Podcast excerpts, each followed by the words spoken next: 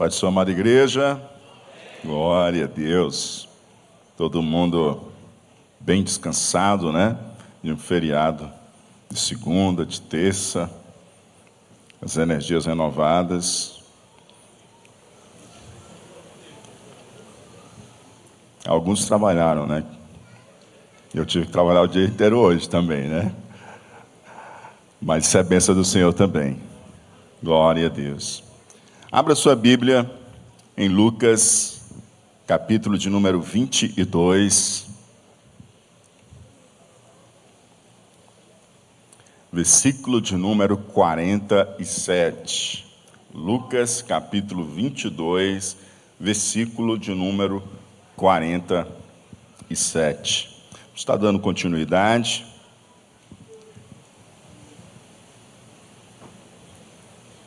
Estávamos no Getsemane semana passada e hoje é o nosso momento final no Getsemane. Querido Deus e Pai que está nos céus, Senhor, nós honramos o Teu nome, nós glorificamos a Ti, somos gratos por tudo o que o Senhor tem feito em nossas vidas. Agradecemos por essa noite em que Tu nos dá a graça de estarmos juntos, de aqueles que já têm, Senhor Deus, esse compromisso semanal de estarem juntos aqui, louvando o teu nome, aprendendo da tua palavra. Aqueles também que não conseguem vir, ó Pai, por motivo de trabalho, de estudo, mas que hoje também puderam estar conosco. Que o Senhor venha nos abençoar, falar ao nosso coração, ministrar a cada um de nós através da tua santa palavra. É o que nós choramos e em ti esperamos, em o nome de Jesus Cristo. Amém. Glória a Deus. Queridos, semana passada nós estivemos juntos no Getsemane e nós lidamos com aquela oração de nosso Senhor e Salvador Jesus Cristo, em que ele roga ao Pai para que passasse aquele cálice. Mas ele conclui a sua oração dizendo que não seja como eu quero, mas conforme o teu querer, a tua vontade, a vontade do Pai. Naquela ocasião também o Senhor estava cuidando dos seus discípulos e orientando-os a que orassem, porque estava chegando uma hora muito difícil. Como a gente já tinha visto também algumas semanas atrás, Satanás tinha pedido para peneirar os discípulos, porque o intento de Satanás era fazê-los cair. E aí o Senhor tanto foi orar, sua oração com o Pai, se preparando para a hora difícil que se aproximava, como também instruiu os seus discípulos: orem para que não caiam em tentação. O que Jesus estava dizendo era: olha, está muito perto da hora em que Satanás vai entrar com ação buscando derrubar vocês. E o que nós temos hoje, nós ainda estamos no Getsemane, o que nós temos hoje é três maneiras de lidar com a hora difícil. Está muito claro dentro desse texto. Verso 47 e 48 dizem assim: Enquanto Jesus ainda falava, eis que chegou uma multidão, e um dos doze, que se chamava Judas, vinha à frente deles e se aproximou de Jesus para o beijar. Jesus, porém, lhe disse: Judas, com um beijo você trai o filho do homem? Enquanto Jesus ainda falava, diga comigo, enquanto Jesus ainda falava, que, que Jesus estava falando? É justamente naquele ponto que nós paramos semana passada, o verso de número 46, em que Jesus vai, se levanta da oração e vai até os discípulos e os encontra dormindo, e Jesus diz: Por que vocês estão dormindo? Levantem-se e orem para que não caiam em tentação. Essas eram as palavras que Jesus estava falando. E enquanto ele falava essas palavras, diz a palavra de Deus que chegou uma multidão. Aquela reunião de oração no Getsemane ela tinha o objetivo tanto de fortalecer Jesus Cristo, né? visava que Jesus fosse fortalecido através da sua submissão à vontade do Pai, quanto também ela objetivava que os discípulos fossem fortalecidos para não caírem em tentação. Ocorreu que Jesus orou, mas os discípulos dormiram. Jesus orou, mas os discípulos dormiram. Por que, que vocês estão dormindo? Levantem-se, orem para que não caiam em tentação. Mas enquanto Jesus falava, chegou uma multidão. A hora da tentação chegou. A hora da tentação chegou. Aquela hora que o inimigo há tempo já tinha pedido para poder peneirar os discípulos. Essa hora chegou. A hora difícil chegou. Enquanto Jesus estava ali no Getsemane conversando com seus discípulos, despertando-os para que orassem, para que não caíssem em tentação, a hora chegou. Jesus estava pronto. Ele estava pronto. A gente já lidou com isso aqui semana passada, como que Jesus se aprontou para essa hora. Mas a pergunta é: e os discípulos? E os discípulos? Eles estariam prontos para essa hora difícil, para a hora da tentação? Aquela multidão, queridos, que chegou no jardim de Getsemane, interrompendo o culto de oração, a reunião de oração, tinha à sua frente ninguém mais, ninguém menos do que um discípulo de nosso Senhor e Salvador Jesus Cristo. Judas. Lucas enfatiza isso dizendo um dos doze. Lucas está dizendo um que pertence ao colégio apostólico. É isso que, que Judas, que, que Lucas está dizendo para nós a respeito de Judas. Um que foi chamado para ser discípulo, depois foi separado como apóstolo, tomou parte desse seleto grupo de apóstolos de Jesus.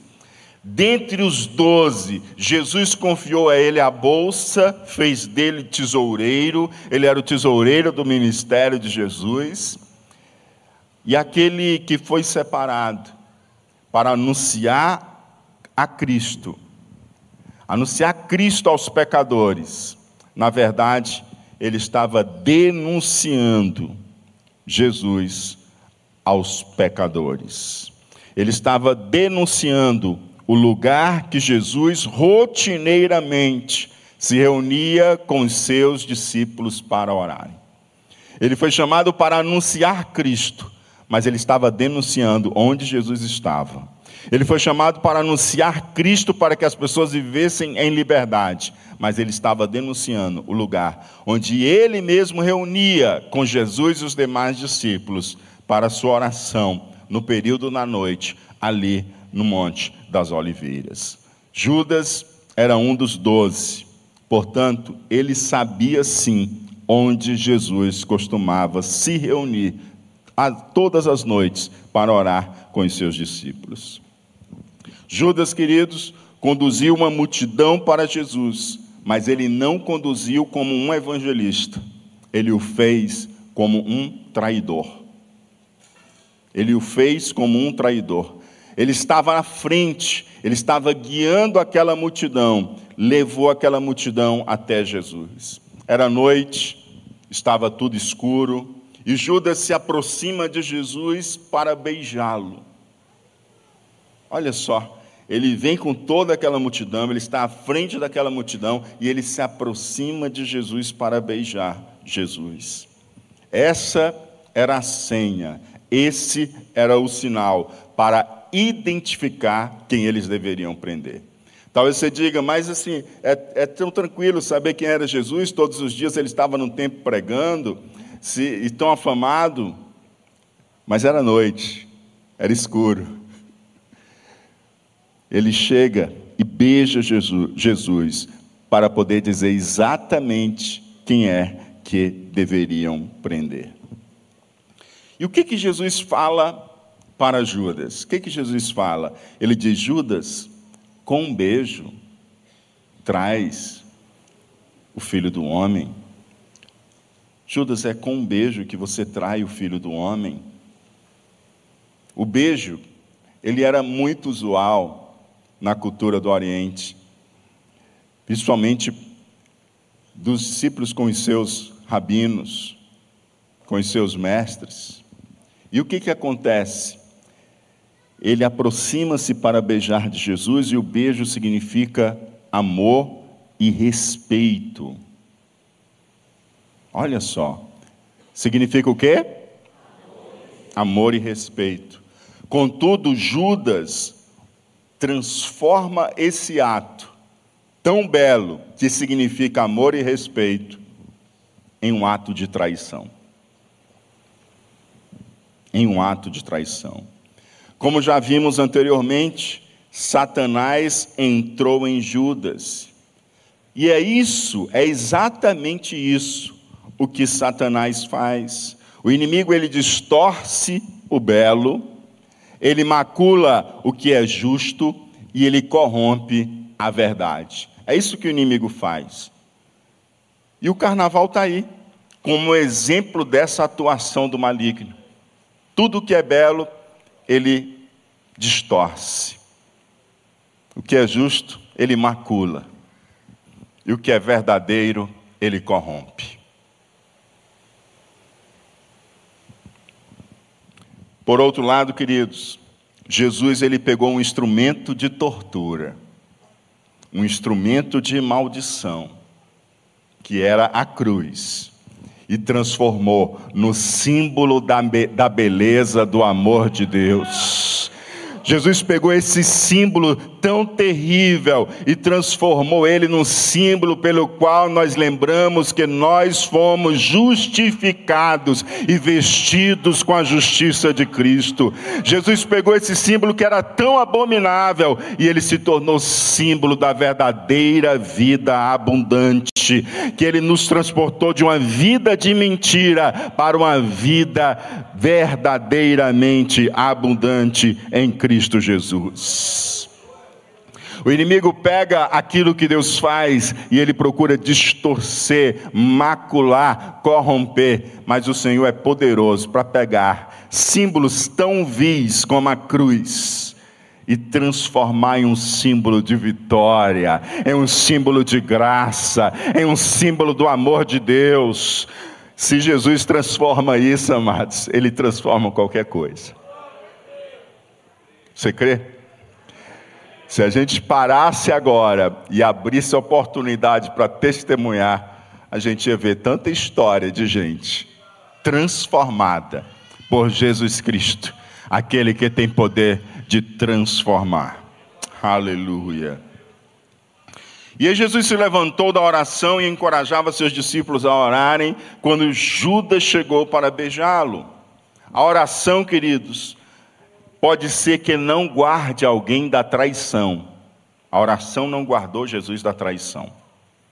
A oração pode ser que não guarde você de ser traído, mas ela guardará você de agir erradamente quando for traído.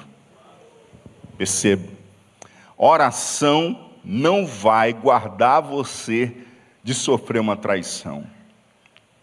Quantas pessoas poderiam contar histórias de amigos, de pessoas que elas depositaram confiança e de repente foram apunhaladas por essa pessoa? Deixa eu dizer algo para você. A oração não guardará você da traição, mas ela moldará o teu coração para você saber como agir quando for traído. Jesus Cristo, ele orou, ainda assim foi traído traído com um beijo. Em Mateus, nós lemos que Jesus dirige as seguintes palavras para Judas: Amigo, o que você veio fazer? Como é que ele chamou Judas? Quem de nós chamaríamos um traidor de amigo. Tinha crente que ia ter que vigiar muito para não falar palavrão. Mas como é que Jesus fez? Amigo. Como é que Jesus chamou Judas?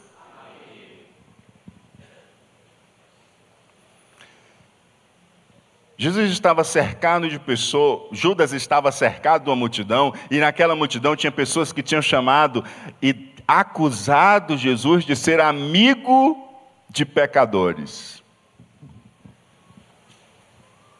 E quando Jesus olha para Judas e o chama de amigo, ele está mais uma vez dizendo: Judas, eu sou amigo de pecadores. Ainda há para você uma oportunidade de arrependimento. Judas, estou estendendo sobre você a minha graça. Me acusaram de amigo de pecadores. Você está traindo, mas eu te chamo de amigo. Jesus está mais uma vez estendendo a graça e oportunidade para Judas se arrepender versos 49 e 50. Os que estavam ao redor de Jesus, vendo o que estava por acontecer, perguntaram: Senhor, devemos atacar com as espadas? Um deles golpeou o servo do sumo sacerdote e cortou-lhe a orelha direita.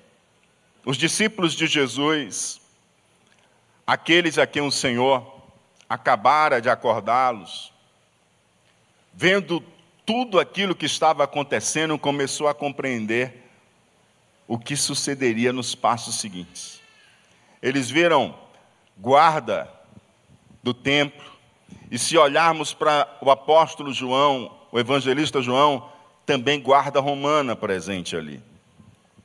E eles começaram a compreender o que estava para acontecer. Mas como eles dormiram na oração, eles dormiram na oração eles não conseguiram responder àquela circunstância à semelhança de Jesus. Presta atenção. Jesus, ele respondeu àquela circunstância porque ele tinha orado e ele soube reagir. Ele soube reagir à traição. A gente, queridos, só transborda do que a gente está cheio. A gente só transborda do que a gente está cheio. Jesus estava cheio de submissão à vontade de Deus. Estava cheio de submissão à vontade de Deus. Então o que, que acontece? Quando veio o traidor, ele derramou, foi a graça do que ele estava cheio. Ele derramou, foi a graça do que ele estava cheio. Já os discípulos, ao invés de orarem, dormiram. Judas faltou a oração.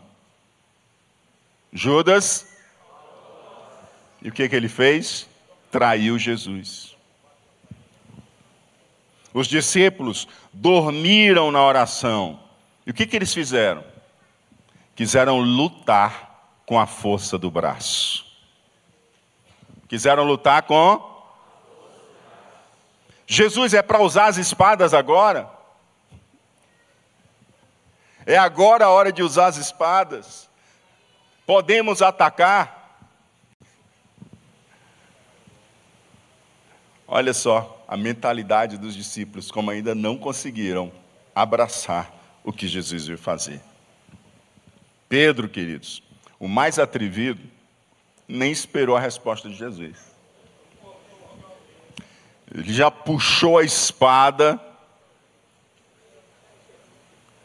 Eu tenho para mim que em nenhum momento ele quis cortar a orelha de Malco. A sorte é que ele era um pescador. Porque se ele fosse, queridos, um soldado, ele tinha partido aquela cabeça no meio.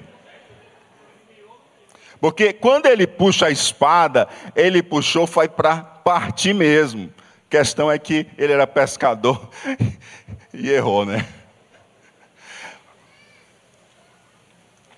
atrevido, queridos. Quis resolver com a força da própria do próprio braço. Cortou a orelha direita de Malco, um servo do sumo sacerdote. Queridos, quando nós não oramos, escute, quando nós não oramos, nós somos fortemente inclinados a resolver as coisas com as armas carnais. Quando a gente abandona a oração, nós queremos resolver as coisas com a espada, com as armas da carne, com as estratégias humanas, confiamos na força do nosso braço. Deixa que eu sei como resolve isso aqui. Eles dormiram. O Senhor Jesus tinha dito para eles: Olha, vocês precisam orar para vocês não caírem em tentação. Sabe o que aconteceu ali? Ali correu um grande risco de Pedro ter sido levado ou até morto ali no próprio Getsemane. Lembra que Jesus disse: Satanás pediu para peneirar vocês, mas Simão, eu roguei por ti. Eu roguei por ti.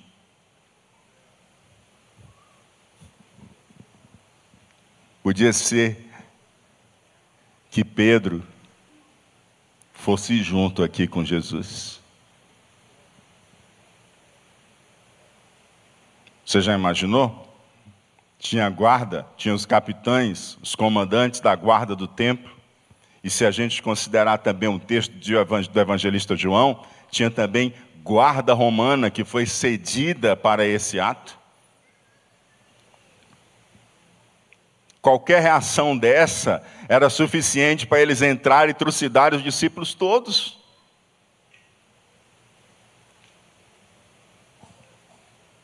Porque ele resolveu atacar e dar solução na hora difícil com a força do seu braço.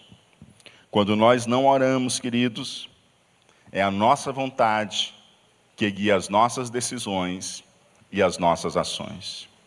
Diga comigo, quando eu não oro, é a minha vontade que guia as minhas ações e as minhas decisões. Olha a diferença. Jesus orou. Quando Judas chega para beijar Jesus, Jesus diz: Amigo, é com um beijo que você me trai?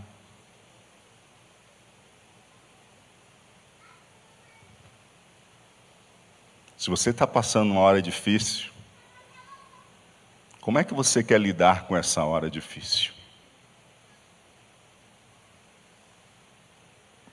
Quando a gente não ora, a gente quer resolver na força do nosso braço.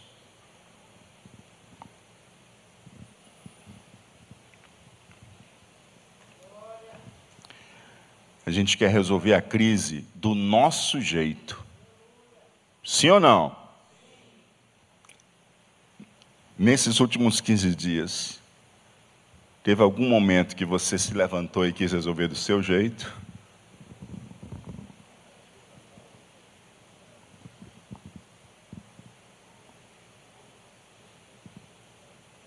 verso 51. Mas Jesus interveio dizendo: Deixem, basta. E tocando na orelha do homem, o curou. Quem ora é diferente. Diga comigo, quem ora é diferente. Você lembra do que é que era o texto passado? orar para não cair em tentação. Jesus orou, amados. Ele estava pronto para viver toda a vontade de Deus. Ele estava pronto para viver a hora difícil. Ele orou. Chega, eu não preparei vocês para a luta armada. A luta de vocês é outra. Chega. E em seguida, Jesus faz o último milagre dele antes do Calvário. Jesus toca na orelha do ferido de Malco e o cura. Ele era o servo do sumo sacerdote. Que contraste entre aquela multidão que vem seguindo Judas para causar violência a Jesus, entre os discípulos que queriam responder com violência e Pedro que responde com violência e Jesus Cristo que age com compaixão. Que diferença! A oração, queridos, não é o meio pelo qual a gente faz os céus se curvarem às nossas vontade, à nossa vontade.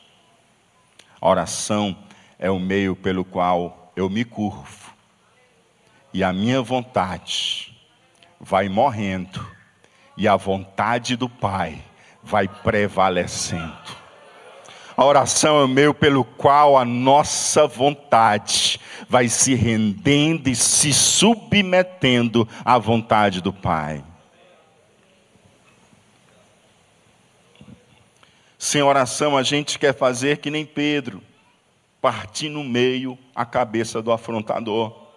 Mas com oração, a gente age que nem Jesus a gente cura até o servo daquele que está tramando o mal contra nós.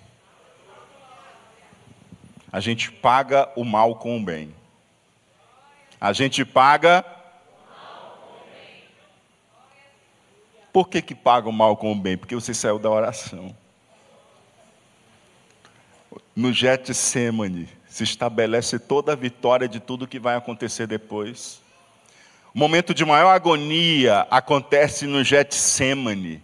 Quando Jesus se levanta do Getsemane, ele está pronto para encontrar a cruz.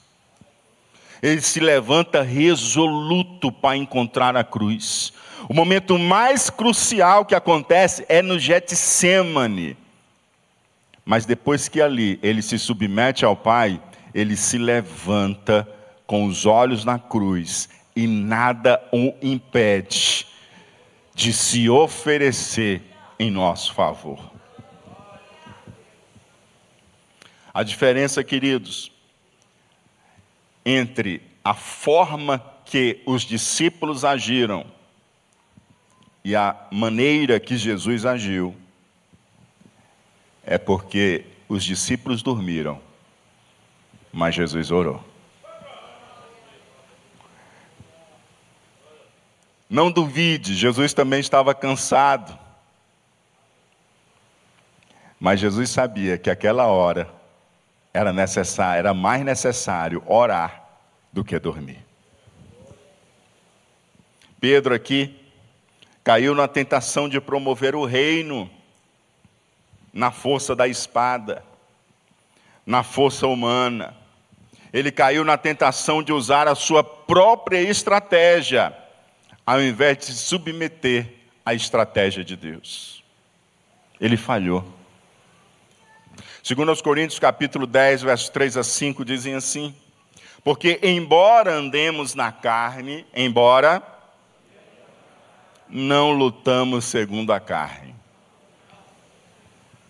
Você anda na carne, mas você não luta segundo a carne. Porque as armas da nossa luta não são carnais, mas poderosas em Deus para destruir fortalezas. Destruímos raciocínios falaciosos e toda arrogância que se levanta contra o conhecimento de Deus e levamos cativo todo o pensamento à obediência de Cristo. Nossas armas não são carnais. Não são. A história da igreja mostra diversos erros de alguns grupos que entenderam que tinham que estabelecer o reino pela força. As brigas, as cruzadas, tentando dominar pela força. Ah! A oração é o caminho da vitória. São as armas espirituais. são as armas espirituais. Verso 52 e 53. Então Jesus disse aos principais sacerdotes, capitães do templo e anciãos que vieram prendê-lo: Vocês vieram com espadas e porretes como para prender um salteador? Todos os dias, estando eu com vocês no templo, vocês não tentaram me prender. Esta, porém, é a hora de vocês e a hora do poder das trevas. Jesus, ele foi fortalecido em oração, lembra? Semana passada, toda pessoa tem o seu Getsemane, e todo Getsemane tem o seu anjo. O Pai enviou um anjo para fortalecer o filho. Jesus ele foi fortalecido em oração. Jesus ele se submeteu à vontade do Pai. Diga comigo, Jesus se submeteu à vontade do Pai. Jesus estava pronto para enfrentar essa hora, queridos. Você está pronto para enfrentar uma hora difícil? O Senhor já deu para nós o caminho. Ore e se submeta à vontade do Pai.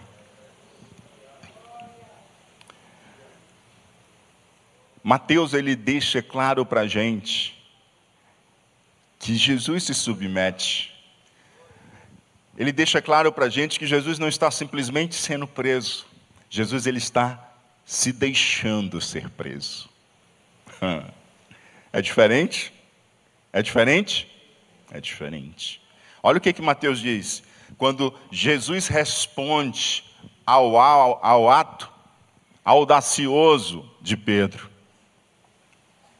Você acha que eu não posso pedir a meu pai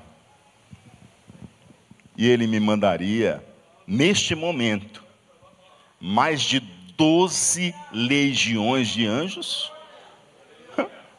mais de doze legiões de anjos?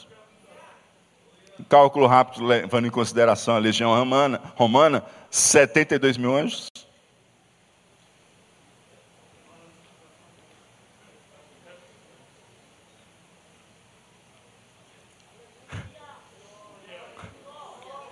Você está entendendo a vitória de Jesus? A vitória de Jesus está na submissão.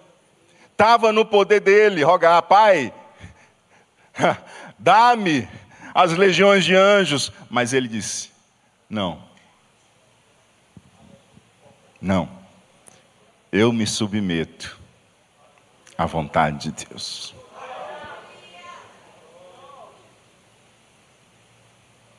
Submissão. Submissão.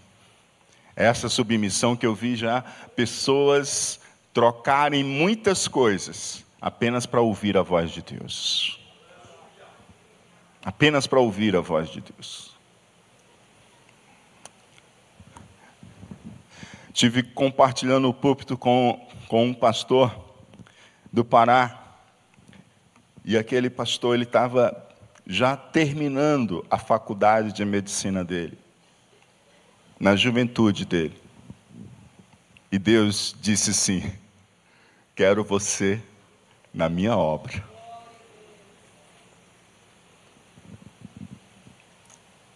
Ele deixou a faculdade, já estava no internado.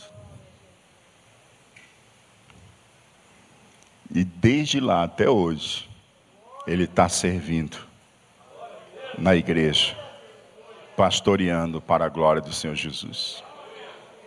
Alguns Deus chama para pescar e para fazer missão. Alguns Deus chama para ser médico e para pastorear. Mas alguns ele vai dizer o seguinte: não, quero que você abra mão disso. Eu quero sua submissão. Essa é uma hora difícil. Essa é uma hora da tentação. A tentação pode ser entendida como colocar a minha vontade em primeiro lugar.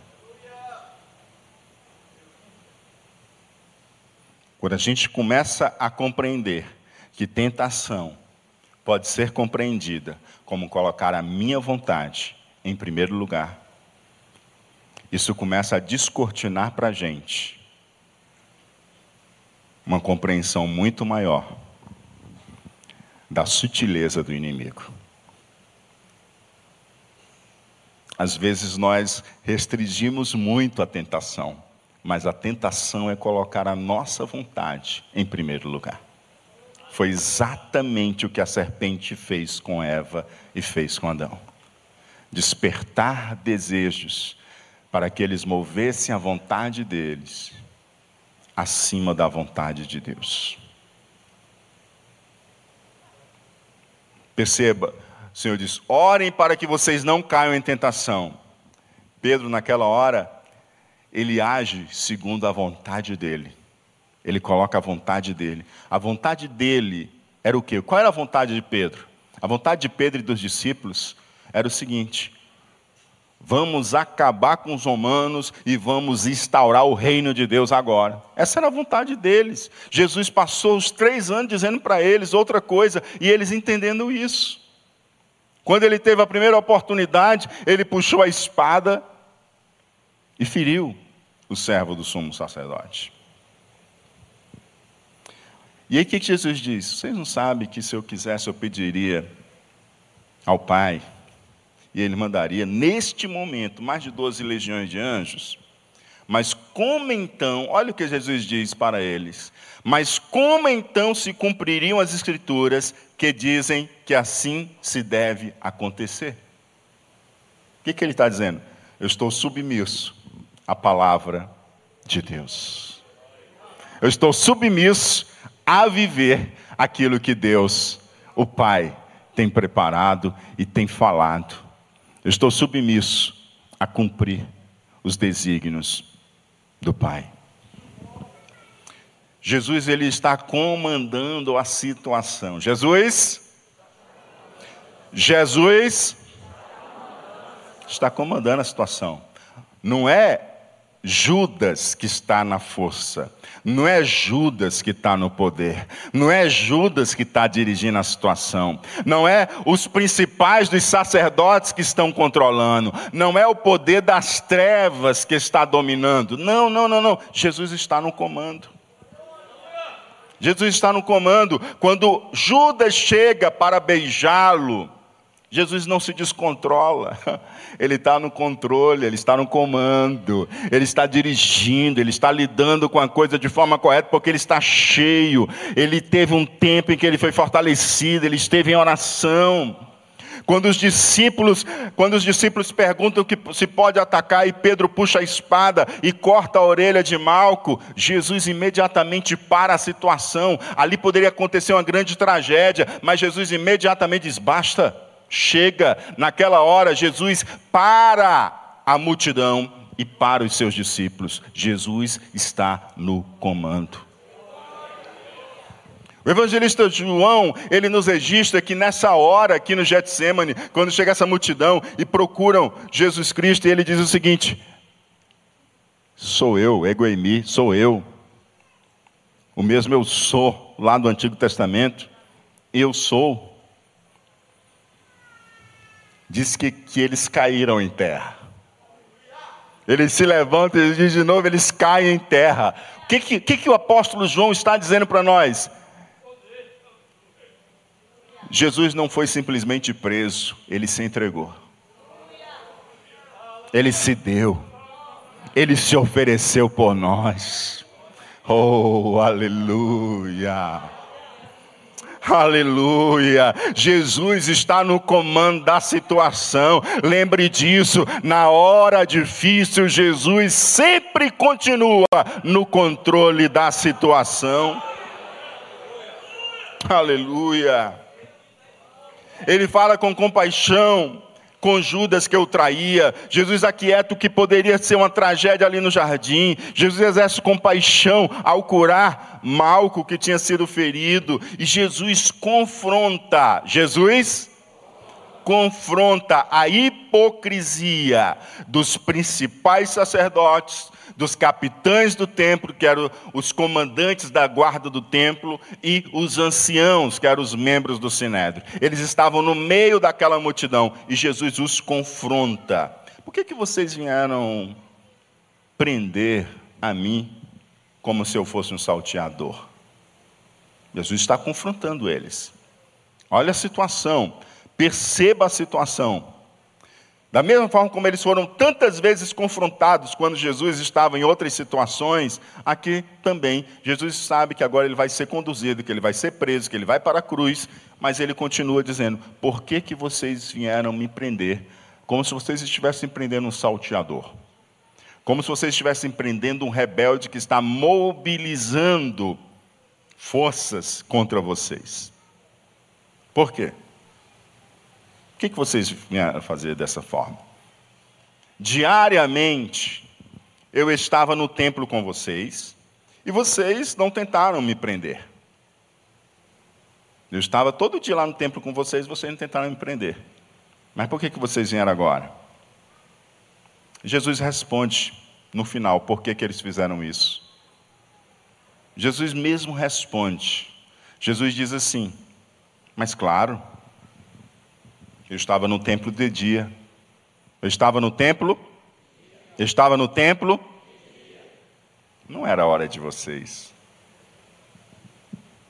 Agora é a hora de vocês. A hora do poder das trevas.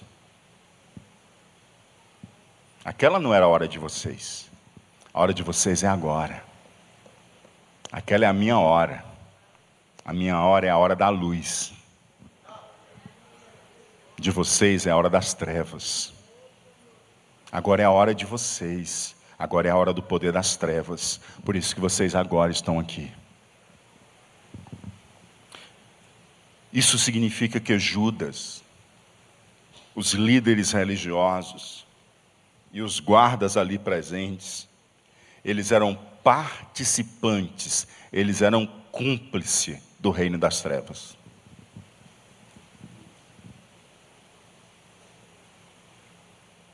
Qual era a hora deles?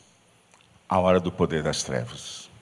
Isso faz lembrar uma outra oportunidade em que Jesus estava falando com um homem muito respeitado e religioso, Nicodemos, em que Jesus diz assim, João 3, 19 a 21, a condenação é esta, a luz veio ao mundo, mas os homens amaram mais as trevas do que a luz porque as suas obras eram más. Porque as suas.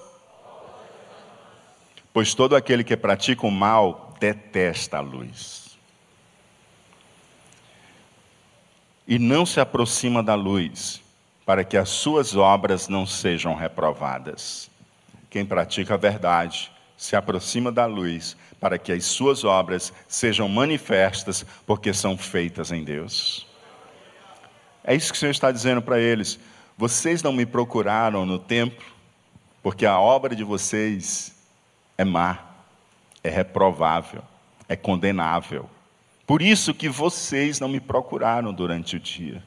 Mas agora é a hora das trevas. Agora é a hora de vocês. Quando os hipócritas parecem que estão dominando, queridos, lembre-se Lembre-se, quando os hipócritas parecem que estão no poder, você já viu algum momento os hipócritas parecem estar no poder, dominando? Você já viu isso acontecer em algum momento? Quando isso está acontecendo, aquiete seu coração. Lembre-se, até mesmo quando eles pensam que estão vencendo, eles estão perdendo.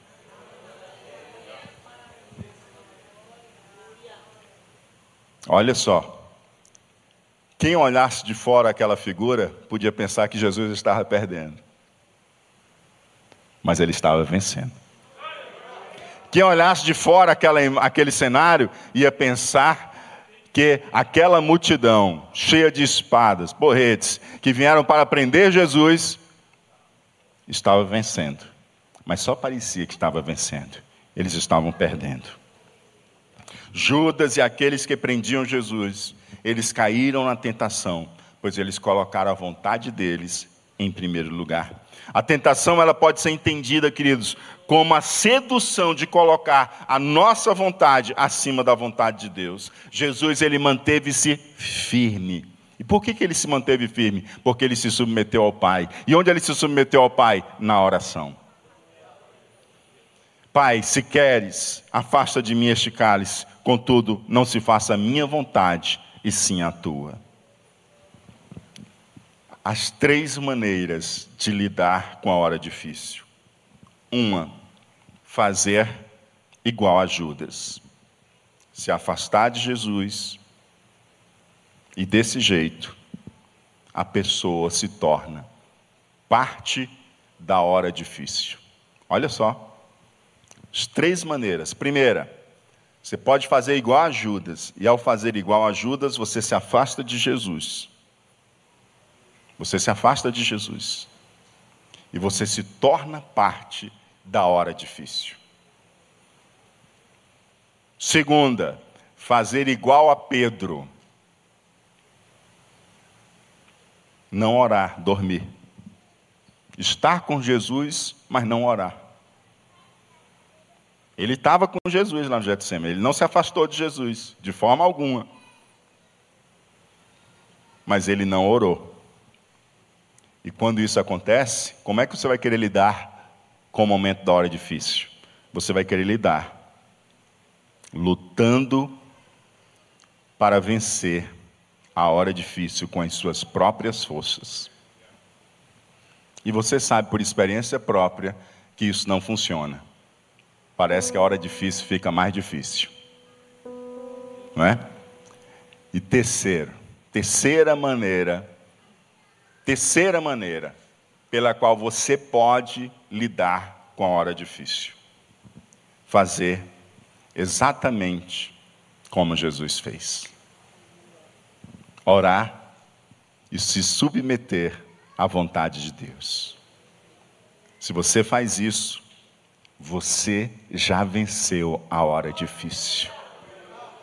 Jesus ele foi para a hora difícil não como um derrotado, mas já como um vencedor. Já como um vencedor. Já como um vencedor.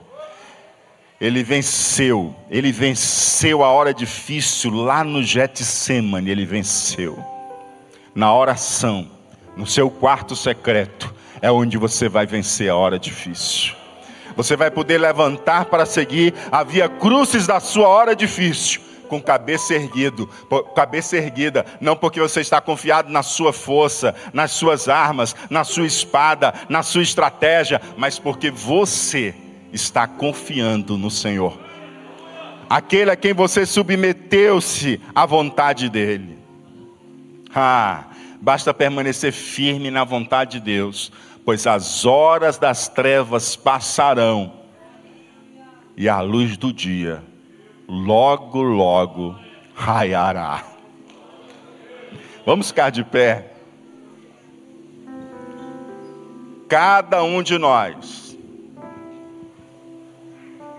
O Riley diz o seguinte: cada um de nós, diga comigo, cada um de nós precisa decidir se irá fingir, se vai levar a vida fingindo, como Judas, como Judas, ou lutando, como Pedro, ou, ou submetendo-se à vontade perfeita de Deus, como Jesus. Qual a sua escolha? O beijo do fingimento, a espada da luta ou o cálice da submissão? O que, que você vai escolher na hora difícil? O que, que você vai escolher na hora difícil? O que, que você tem escolhido na hora difícil? O beijo do fingimento, da traição, a espada da autoconfiança, da confiança nas próprias forças, de resolver as coisas do seu jeito, deixa que isso aqui eu resolvo. Ou você vai fazer como Jesus? Vai orar e dizer: Senhor, que eu queria mesmo.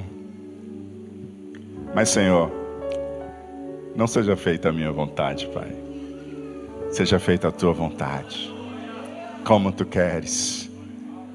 Se é para eu beber esse cálice, eu beberei. Ei, quem toma a decisão de submeter à vontade de Deus, antes da prova terminar, já venceu. Já venceu, porque se submeteu à vontade de Deus. Curva a sua cabeça.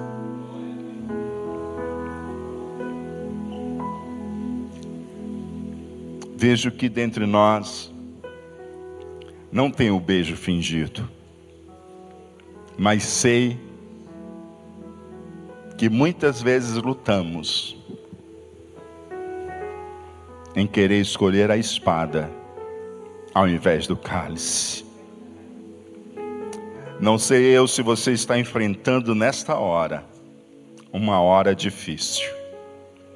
Mas o que eu sei é que Deus tem trazido essa palavra para você.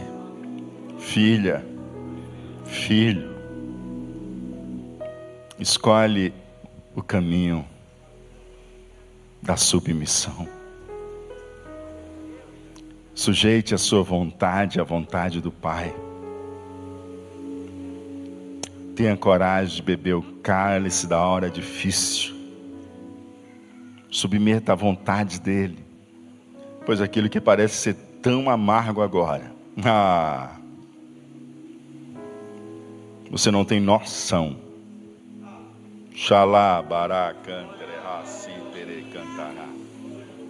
Do que vem logo depois da hora difícil.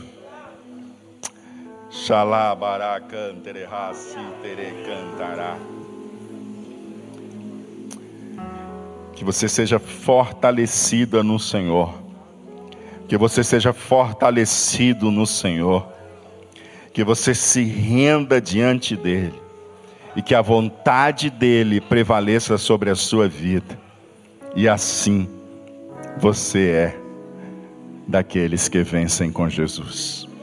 Aleluia, glória a Deus. Conversa com o Senhor, fala com Ele.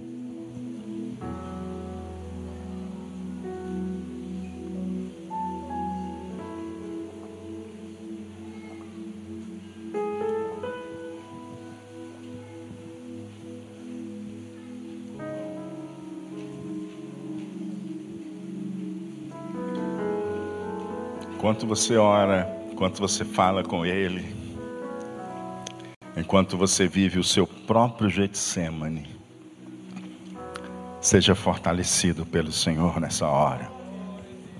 Aleluia. E enquanto você continua a sua oração, quero fazer um convite para você que está conosco aqui essa noite. Você que quer receber Jesus como Senhor e Salvador de sua vida, ou se reconciliar. Você quer submeter a sua vida, o governo da sua vida a Jesus. Você quer ser perdoado dos seus pecados e dizer: Senhor, não sei dirigir a minha vida mesmo. Eu preciso de Ti. Então eu quero te convidar para entregar a sua vida a Jesus. Você que quer receber Jesus como Senhor e Salvador de sua vida, ou se reconciliar com Ele, dá um sinal de fé com a sua mão, erga de onde você estiver. Quero orar por você. Você também que nos acompanha pela transmissão, quero convidar você também que quer tomar essa decisão maravilhosa de entregar a sua vida a Jesus, para compartilhar com a gente teu nome, teu contato, que a gente quer ajudar você a crescer na fé em Cristo Jesus. Há alguém entre nós para receber Jesus ou se reconciliar com o Senhor? Dá um sinal de fé com sua mão, quero orar por você. Glória a Deus. Senhor, em nome do teu filho amado Jesus, nós te glorificamos, nós te exaltamos. Tu és Deus, tu és Deus.